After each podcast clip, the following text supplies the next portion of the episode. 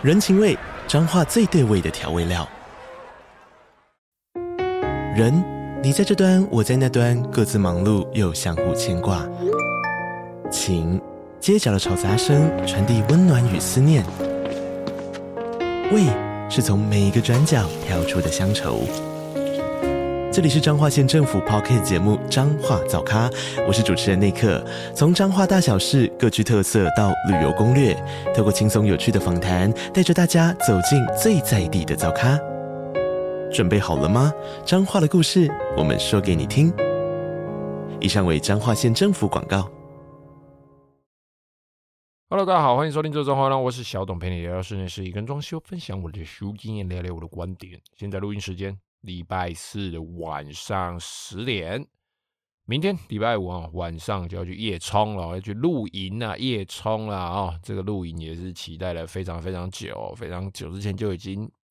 约好，然后好不容易挤出了这个这么一点点的时间哦，然后挤出来之后呢，谁都不能去动它哦，然后经过了几个月哦，终于几个月的等待，终于来到这个露营的时间哦。非常期待哦，因为我非常非常喜欢露营哦，就就在一个自己搭的小房子里面耍废这样。哦，那在露营之前呢，要先把所有的工作都告一段落，所以明天早上会是极度忙碌的一天哦。那身为一个设计师，一个统包哦，我认为呃，适当的安排好自己工作的这个内容哦，顺序啦，包含整个路线啊，我都觉得说，如果我今天是一个派车的人哦，我要去。呃，司机要送货的话，我觉得我自己应该也都可以安排得很好，因为我们每天都在做这件事情。我的工我的工地在比如说 A、B、C、D 四个地方哦，然后我要再安排出最顺的路线，以及根据他们需要我的程度，或者是我要拿一些什么五金啊，哈，或者是哪些特别的小东西过去的话，哎，根据他们的急迫程度跟这个需求性呢，我自己都要排出一个完美路线。那怎么样最节省时间，让我有时间可以呃在现场跟师傅。好好的去交代工作，不会很急，然后又漏掉什么东西没有讲，然后在工地的事情把它处理完之后，我还有时间可以吃个饭，好好好的吃个饭，然后可以继续画图，继续忙一些，比如说像啊图面啊，好，或者是做一些账目啊，好，甚至是报价单的计算哦，等等啊，或者是冥想，也不也不是冥想啊，只是想一下说，哎，后面的这些工作要怎么安排，然后现场一些东西有没有什么更好做的方式哦，或者是在心里面开始。去预先安排后面的一些工作哦。那去年很忙哦，忙到没有时间去单人露营哦。其实我最喜欢的露营还是自己一个人骑着摩托车，然后去骑到一个比较远的地方，比较高的山上，然后自己就是静安安静静的哦，在没有人打电话给我的情况下，度过个两天三天这样子哦。那去年有的也是陪家人去这个团体，去这个团体的露营啊。那这一次露营哦，就是明天礼拜五的这个露营哦。很有可能是今年的最后一个露营假期了，新的年才刚开始，他妈就要讲最后一个了。毕竟啊，现在工作几乎都已经上线 run 了，那今年的工作量已经满了哦，真的是满满到爆炸了哦。那也只能祈祷一切顺利哦。现在已经有三个工班在 run 了，那但是工作还是 run 不太出来哦。毕竟我也是只有一个人，然后那。能用的人还在培养中，还在磨合中哦，所以至于就就就是这个工作，它到底能不能够这样子顺利顺利，我能不能再接新的案子，这个胃纳量到底还能不能再长大，这个就是需要时间来啊、来做一点、怎么说呢？来做一点磨练呐。哦，好了，话说回来啊，这一次露营哦，都是年年龄相仿的朋友，比较没有没有这个。没有这种怎么讲，跟家人出去的这种包袱哦，比较没有啦。哈。那就跟朋友出去就开始讲干话这样。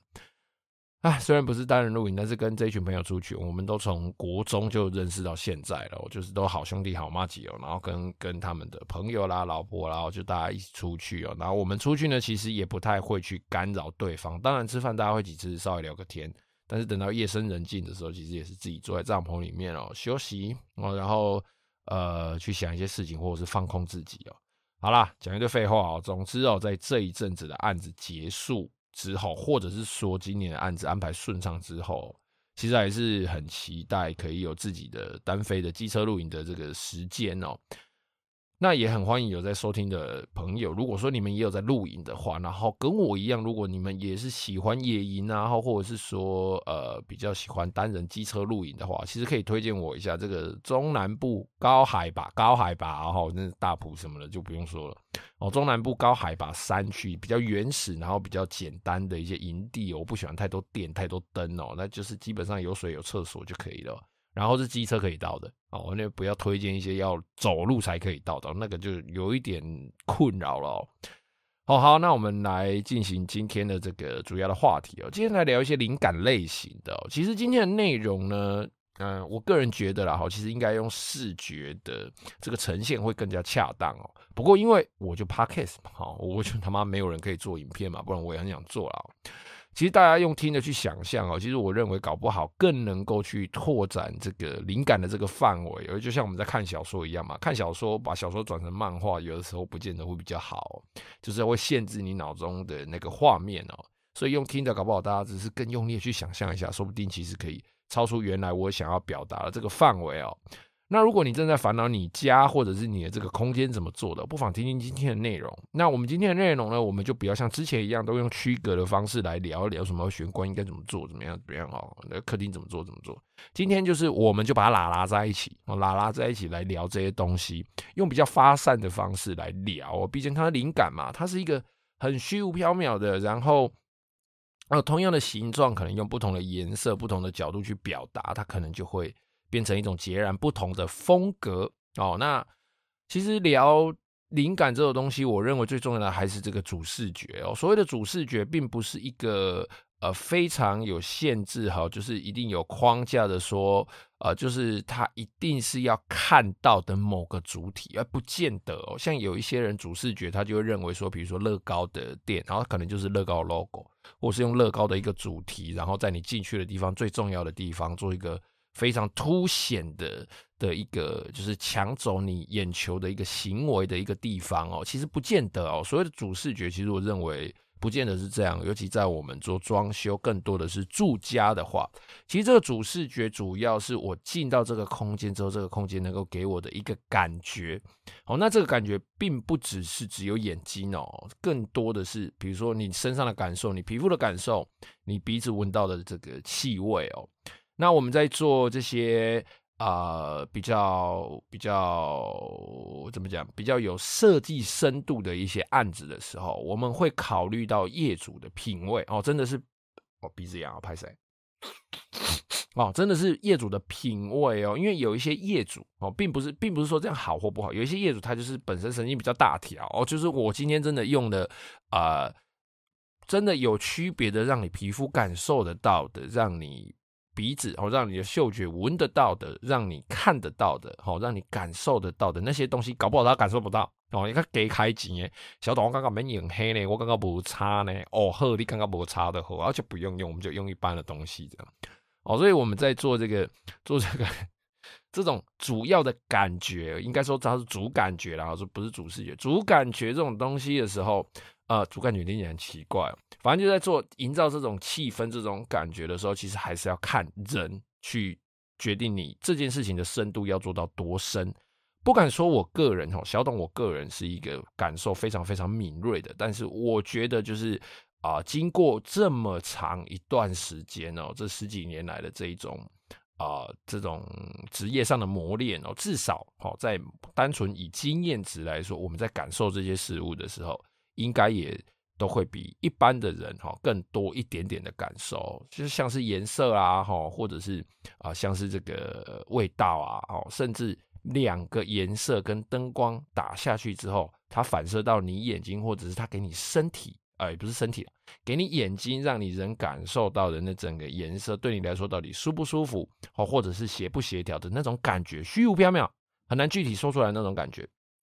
哦，它到底是怎么样？我认为我们应该是比一般的业主更能够去掌控了哦。那其实像我们一进到家里面，第一个遇到的就是玄关。那通常玄关哦，我们现在最普遍大家在做的，大概就是摆一个鞋柜哦。那鞋柜我这样讲，可能哈有百分之，我不敢说百分之百了，但是百分之七八十的人应该跑不掉。这一阵子哦，这一阵子大概。我想一下啊，感应一下啊，大概四年，哦，从四年四年前可能比较少，四年后越来越多，越来越多。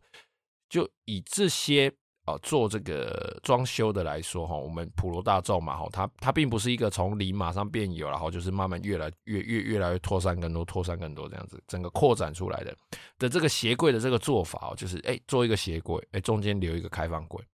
然后中间就留一个洞，留一个洞。那这个洞它要用什么表现方式？有的人会做石材，有的人会做金属，有的人会做木头，旁边门是白色的哦，或者是旁边。做白色的木门，然后中间留的那个洞，可能留比较高的、比较宽的、比较扁的哦，比较深的，或者是有的留留圆形的，甚至会把那个地方留超低，然后当成座位哦，就是做这个穿鞋椅的地方哦之类的这个做法，就是鞋柜不做满哦，留一个开口的哦，这种这种做法，这种做法算是在形状的分割上，它是一个以目前来说是比较主流的，只是你这个开口怎么留哦。留细细的，留长长的，留来挂衣服的，留来做人的，或者是留来放钥匙的，或者是像有一些人比较有一些呃风水啊、运气上的信仰的话，可能会放一些水晶洞啊，好放那个一个球，那个水在跑的那个叫什么东西来着？它有个名字哦，反正就是一个球，然后那个水会跑进来，那个风水池的那种，然后球会往内转的，水嘛，然后把财运滚进来的那种东西。哦，要放一些东西，或者是放小鱼缸，小小的鱼，哦，大部分都是这些业务性质的这些朋友或这些业主在放的，哦，或者是大家有一些信仰的，啊，那有的人会放相框，有的人比较，比如说想要营造自己生活品味的，哎，有的就会放一些可爱的，也不是可爱，有好看的摆饰啊，好好不好看看个人啊，那甚至有的人哦，有的人比较少数的那些人，他的鞋柜就做刚好。然后做刚好，所谓的刚好是什么？算出他鞋子大概会有几双，多的他就丢掉，反正穿旧的丢掉，他再买新的这样子哦，旧的不去，新的不来，做一个刚刚好的鞋柜。然后入门口它的玄关的位置就只摆了一个桌子，或者是他的鞋柜的上面就是一个台面，直接给他的要摆的东西，直接给他一个背景墙哦，直接给他一个背景墙，就摆了一个比如说超名贵的诶唐三彩的陶瓷马。之类的哦，这一类的东西哦，或者是放一个，突然这样想就讲，挂个吉他，挂个贝斯哦，就是收藏的吉他，然后那个玄关还要放除湿机，这样哈，就反正就是做做点温控，或者是挂一幅画哦，那这一幅画可能是名师作品，可能是啊、现代。艺术之类的哦，反正就放这些东西。那它的玄关其实就作用就不大了哦。它把玄关里面的一些衣柜啦，或者是鞋柜这些东西往内扩展，可能放在玄关进去的一个收纳柜，所以他要提着鞋子进去里面放哦，或者是说他鞋子平常都放在鞋盒里面，然后在要穿的时候再把它从鞋盒里面拿出来。那平常外出鞋就一两双而已，他不会呃，他会乖乖的把鞋子收好哦。但可能会有这种人，就是玄关大致上在做，大概会这样。那如果说你比较有预算一点哦，那你的房子可能会有一些二进式玄关，或者是像我们做一些啊空间比较大，但他居住的人口比较小的房子，可能他就两个人住，但是他可能住一个四十平的房子。哦，那刚好他这个进门口的地方，他这个玄关啊，空间又够长的话，我们有的时候会帮他。啊，规划出一个算是有点二进式玄关的感觉哦，就可能会做一个拱门哦，开放式的拱门，从大门进来之后，那边他可以坐着穿鞋子，坐着挂衣服，甚至呃有一些比较不熟的朋友来家里的话，他只要站在玄关就好了，然后不会请他进来，他就在玄关，我就进去把东西拿给他，有一点像是啊、大家在看一些日剧日日剧的话，然后，就日剧的话就是这个。快递员会进来站的那个地方哦，他不会进到家里面嘛，就站的那个地方哦，就是给他一个比较大的空间，或或者是像一些欧美剧的话，大家进来之后哦，身上外面下着雪，然后进来之后，他们会把外套脱掉挂的那个地方哦，他们那个玄关都很大哦，那就是把这个玄关的整个空间腾出来，我们让出这个玄关的位置，我去做一个区隔。那在这个玄关里面，我们可以很好的去发挥。我像刚刚讲到的拱门啊，哈，那可能可以贴一些壁布。我、不要壁纸哦，壁纸你看熬完那回来回去，我给他做更多小可能贴壁布比较不会哦。当然也可以做油漆、做涂料，甚至做啊，这个壁板哦，随便都可以，反正就是看你怎么设计，怎么去去去做发挥哦。那地板材质的部分哦，其实就非常非常多了，就必须铺铺铺个瓷砖啊，哈，那弄个洗石子地面啊。那如果说你要搞钢一点哦，我曾经做过比较搞钢的，就是用磨石子的做法哦，只是说我们这次买的是这个鹅卵石，然后拿拿这个比较大颗的鹅卵石来铺，然后弄水泥上去走，水泥类的东西啦，哈，就要混这种。把它弄上去之后呢，干掉之后再去洗过，然后再去做打磨。但是打磨也没有打到像，哎，磨到像这个磨石子一样平整哦，就稍微给它留一点凹凸，留一点凹凸，然后再上这个保护层硬化剂，这样子让它整个在玄关是可以比较耐用的，然后营造出另外一个感觉，有一种洞穴感。进来门口都是岩石这样，可是很突兀的，在过去之后马上就直接接了一个原木的地板，一个小小的台阶，有一点。啊、呃，落尘区啦，哈，它这个落尘区真的相对就是比较深的，有曾经做过这样子的案子哦。然后那个案子里面的这个柜子，哈，在那个玄关，基本上玄关是椭圆形的，椭圆形的，而且是斜斜的椭圆形哦。地板啊，地板是斜斜的椭圆形。你从正门进去之后，你必须从稍微偏右边才可以进到他的家里面。这两侧椭圆形嘛，哈，你看斜斜的往你的右前方前进的话，等于是你的左前方跟你的右后方那那边的空间，那边的转角。其实都是做柜子啊，那柜子都是圆弧形的，那个做起来就相当的有感觉。进去你不觉得它是住家？我个人感觉啦，进去你不觉得它是住家？哦，那就是玄关的话，其实就发挥的这个这个空间，我觉得算是蛮大。那天花板也是哦，这个玄关的这个天花板，其实你光是灯具，你要做 spotlight，你要做呃就投射灯啊，哈，那你要做这个比较泛光型的灯，就是照的比较平均的，这其实都很多人做。那现在玄关哦，我发现。我就在目前在我们台湾哦，相对大家看起来比较喜欢、比较好看的，就是它灯上面的主灯，它并不会玄关的这个主灯不会弄得很亮，我就弄得暗暗的。但是它在我刚刚讲过了，然后那个鞋柜开放的部分哦，它会再加个灯哦，那下面可能会镂空，镂空的地方再加个灯。或者是旁边再加个壁灯哦，这些都是不错的表现手法。那在灯色的部分哦，当然就可以选择一些黄光的三千 K 的类型，但三千 K 就三千 K 越多，你那个空间看起来就会相对比较暗。虽然它流明是一样的，但是给人眼的感受就是它比较暗。那不要多哦，黄光的灯一定不要多。我所谓的不要多，就是你把这个光哦，把它想象成它就是一个烟雾哦，它就是喷出来的这个喷雾哦，从这个灯条喷出来。你不要让这个烟雾弥漫到你整个玄关都是黄光，所以你要你这个黄光哦，一定要选择重点式的照明，它集中而且打不远哦。你一旦让它打远了，让它在这个空间里面反射，让你整个空间都变黄了之后，你就觉得很热哦，我就觉得很热，然后黄光就会给人一种很暗的感觉。如果这个时候你的颜色再稍微有点搭配不好的话，可能会上升你的失败率，你可能就会变成比较怂的玄关。三十年前中华民国美学的玄关哦，用黄灯哦，在在在做这个搭配的时候，都要稍微注意一下。当然现在可能不见得有这么黄的灯了啦，因为现在都 LED 的哦，这三千 K 都稍微有点偏粉红，偏粉红啊，也不是这么这么这么黄哦，应该就还好哦。然后我们在做这种呃，像玄关，我们要进到主区域啊，通常主区域以台湾的现在的房子来说，大部分都是客厅哦，一进去就是接客厅哦。那有少数的一些房子哦，少数的一些房子哦，大一点的这个房子进去是接会客室，比较大的房子可能会摆个长桌，摆个圆桌，然后摆一些，比如说主人平常的兴趣，比如说放个钢琴哦，边弹钢琴边聊天，摆个泡茶的区域，有个长长的桌子，大大的桌子，那那边可能就会是一个收藏区哦。主人通常会能够有能力去买这种房子或住这种房子，而且他有兴趣、有一定的经济能力可以支撑他收藏的人，他一定会有在这个地方，他一定会想要表现出自己的一些品味哦，比如说一些特别的收藏啊，石像啊，然后碗哦，曾经看过有碗的哦，专门收碗哦，那个碗真的是很特别，你没哎呦，不小心撞到键盘。哦，你没听他就是说碗，就是他跟我介绍这个碗怎么样怎么样怎么样怎么样？哎，你没没听他说，你哦，原来碗有这么多分别哦，那个形状啊，哈，用的地方啊，吃啊，你拿的方式跟你吃什么东西要用什么碗装，通通都不一样，上面的彩绘啊也都不一样，因为它并不是那种古董，他做的是，哎，他收的是包含古董，但不限于古董哦，甚至有一些新的潮流的，上面还有贴一些什么。什么金啊，忘记了，反正就是上面会有会有贴，好像很像金箔的东西的，很厉害。还有那个碗中间挖两个洞，我问说这两个洞是干嘛？是让你手可以抠着像那个锅子的锅耳一样吗？他说没有，那是让你插筷子。哇，超屌！怎么会有这种设计哦？真是很厉害哦。那像这些这些业主或或者是这些这些人哦，这些人他们因为他们有一定的经济能力可以买到这些东西，所以他们会比较喜欢哦把自己的东西在这个地方摆出来。当然人的个性不一样，所以如果这类人的话，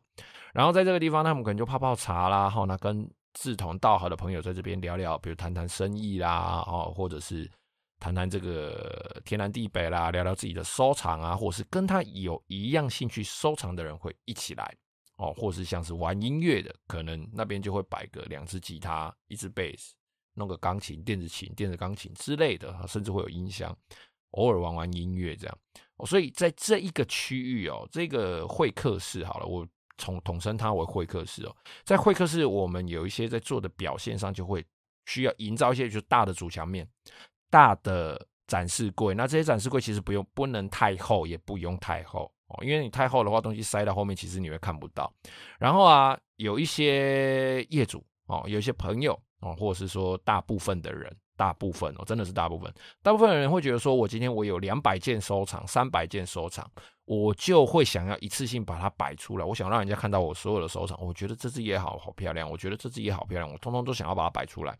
诶，其实哦。哎，这些这些摆出来的这些东西哦，其实你不能够摆得多，摆得多会显得廉价，摆得多会降低它的价值感。这个刚好在前几天哦，跟一位大哥聊的时候，我我自己主动有提到这些事情哦，因为他真的有一些收藏是真的蛮多的啊，那个东西很可爱，那真的很可爱。其实那个大哥的那个案子哦，是我的另外一个好业主哦，好朋友介绍的哦。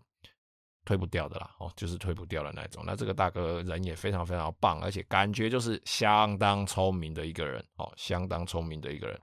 然后我这个朋友就跟我说，哎，他有很多的这个这个那个东西叫什么来着？石龟哦，石龟哦，用石头雕刻的乌龟。我一开始想说，我是自己脑中想象，因为对石龟这种东西真的不是很了解，我是到最近才知道。我想说，石龟这个东西到底是啥小啊？啊，就石头雕成的乌龟啊！我去庙里面那个水池里面看那乌龟，不是更可爱吗？它还会动哎、欸，哦，头还会变伸来伸去，看起来憨憨的这样。哎、欸，结果到那个大哥那边，我去看到那个石龟之后，我惊艳哎，真的是惊艳哎！什么叫栩栩如生四个字？即便雕刻的这个石龟哦，它其实并不是那种真正意义上的很写实的这个乌龟，但是。它根据每个石头的这个样式啊，根据每个石头的这个外貌啊、外表啊，好像我那天去，我比较有印象的哦，有一些是利用石头上面的纹路，那颗石头可能上面的裂痕，它刚好就是裂裂出那种龟甲的那个裂痕，有点六角形这样，它就留下那些龟甲的位置，然后去把那地方刻成乌龟的壳，然后把下面再把它刻成乌龟的身体。重点是，它每一只乌龟都有它自己的表情。然后栩栩如生这四个字就用在那些表情上，那些乌龟有一点点卡通，又不是那么卡通，就那个脸啊，哦，又不是那么卡通化。但是呢，你看到那些表情就觉得，哇，这个乌龟好像是活的，哎，我真的不夸张，那乌龟看起来真的很像那个，你就觉得那表情是活的，并不是说它看起来真的是活生生的这样子，而是它那表情很，那两个字怎么讲来着？生动，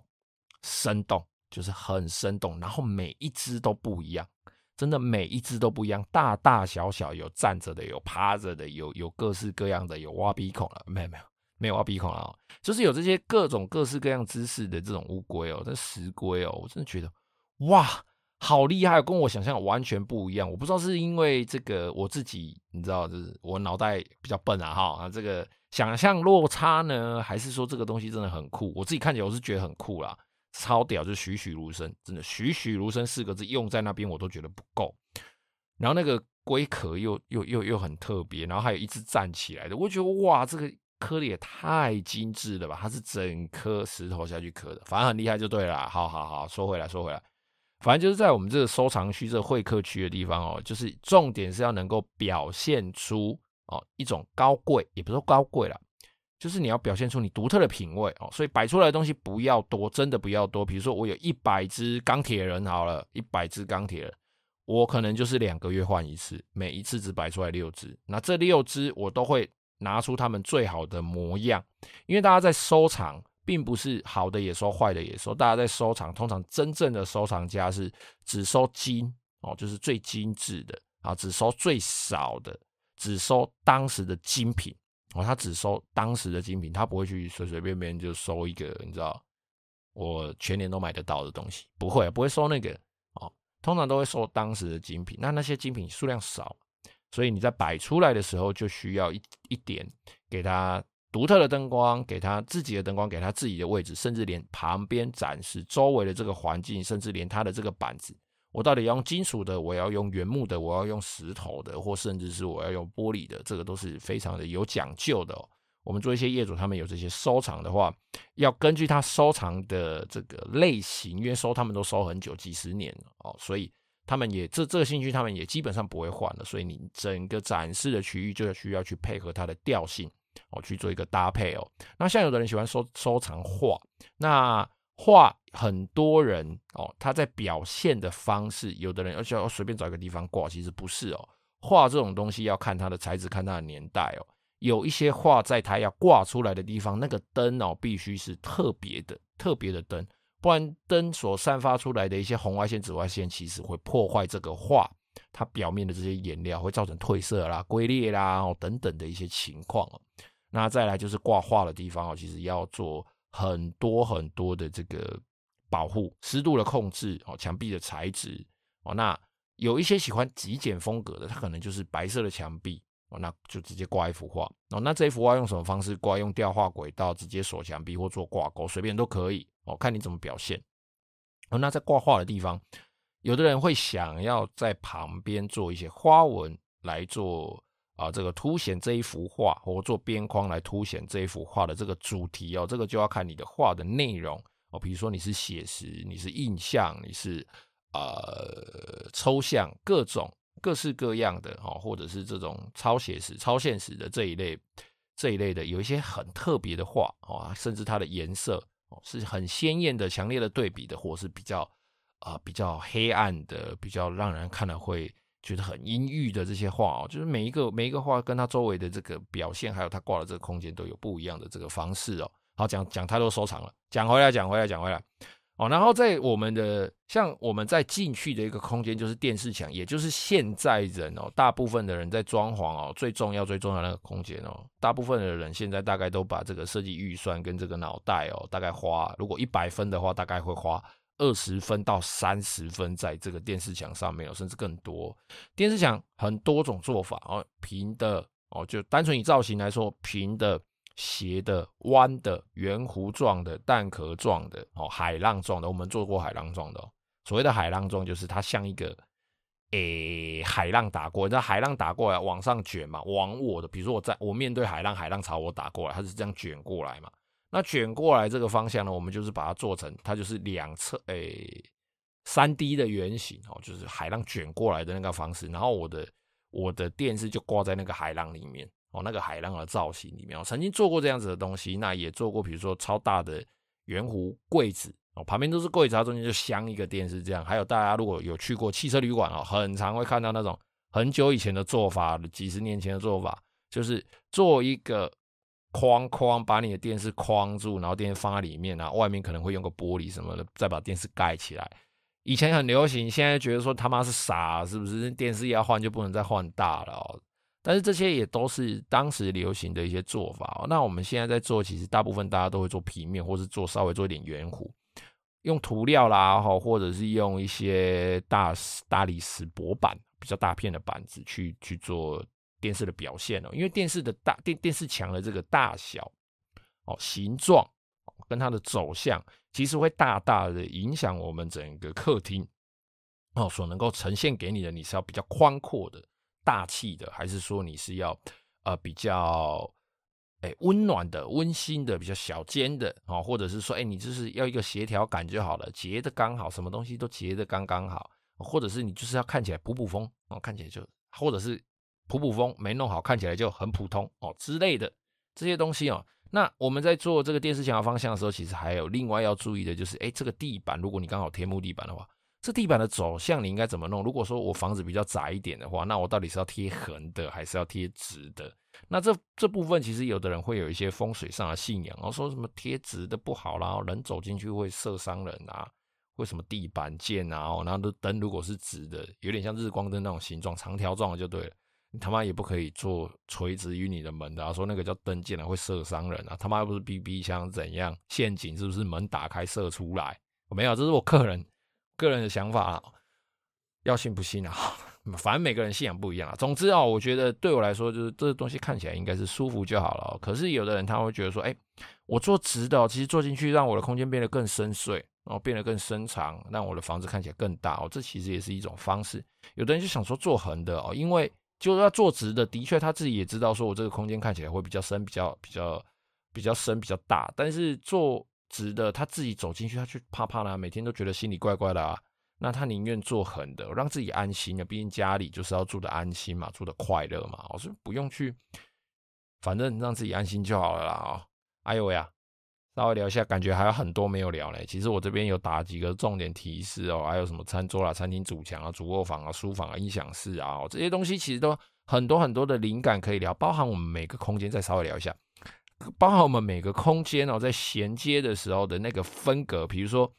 以最近比较流行的这几年一两年比较流行的，像是木材、木质系列去接水泥系列的基材哦，不管你是热土啦、什么什么鬼涂料啦，我不管啦，或水泥粉光，反正只要是灰泥系列、灰色的粉光系列、水泥系列的，旁边再接一个木头哦，那浅色的木头，枫木色啦，什么橡木色啦、柚木色，哎，比较浅的柚木色啦，我这些东西接起来怎么接都漂亮哦，不然就是白色。香槟色，呃，奶茶色，哦，去接玫瑰金的这个边条也好，啊、收边条也好，圆弧形的这个层板也好，各种哦，这种材质间的接缝拿来区隔空间也可以哦，或者是你的地板直接剖一个斜斜的哦，从客厅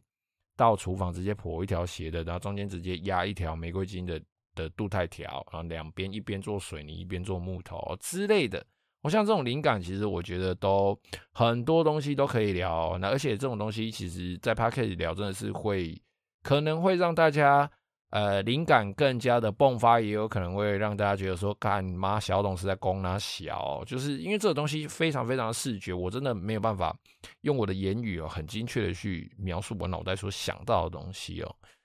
所以算是闲聊啊，因为工作忙也想不到讲什么，就先聊一些灵感，聊一些设计类、设计层面的东西。这些东西其实平常在我的节目比较少聊，我平常节目就我觉得太实际了，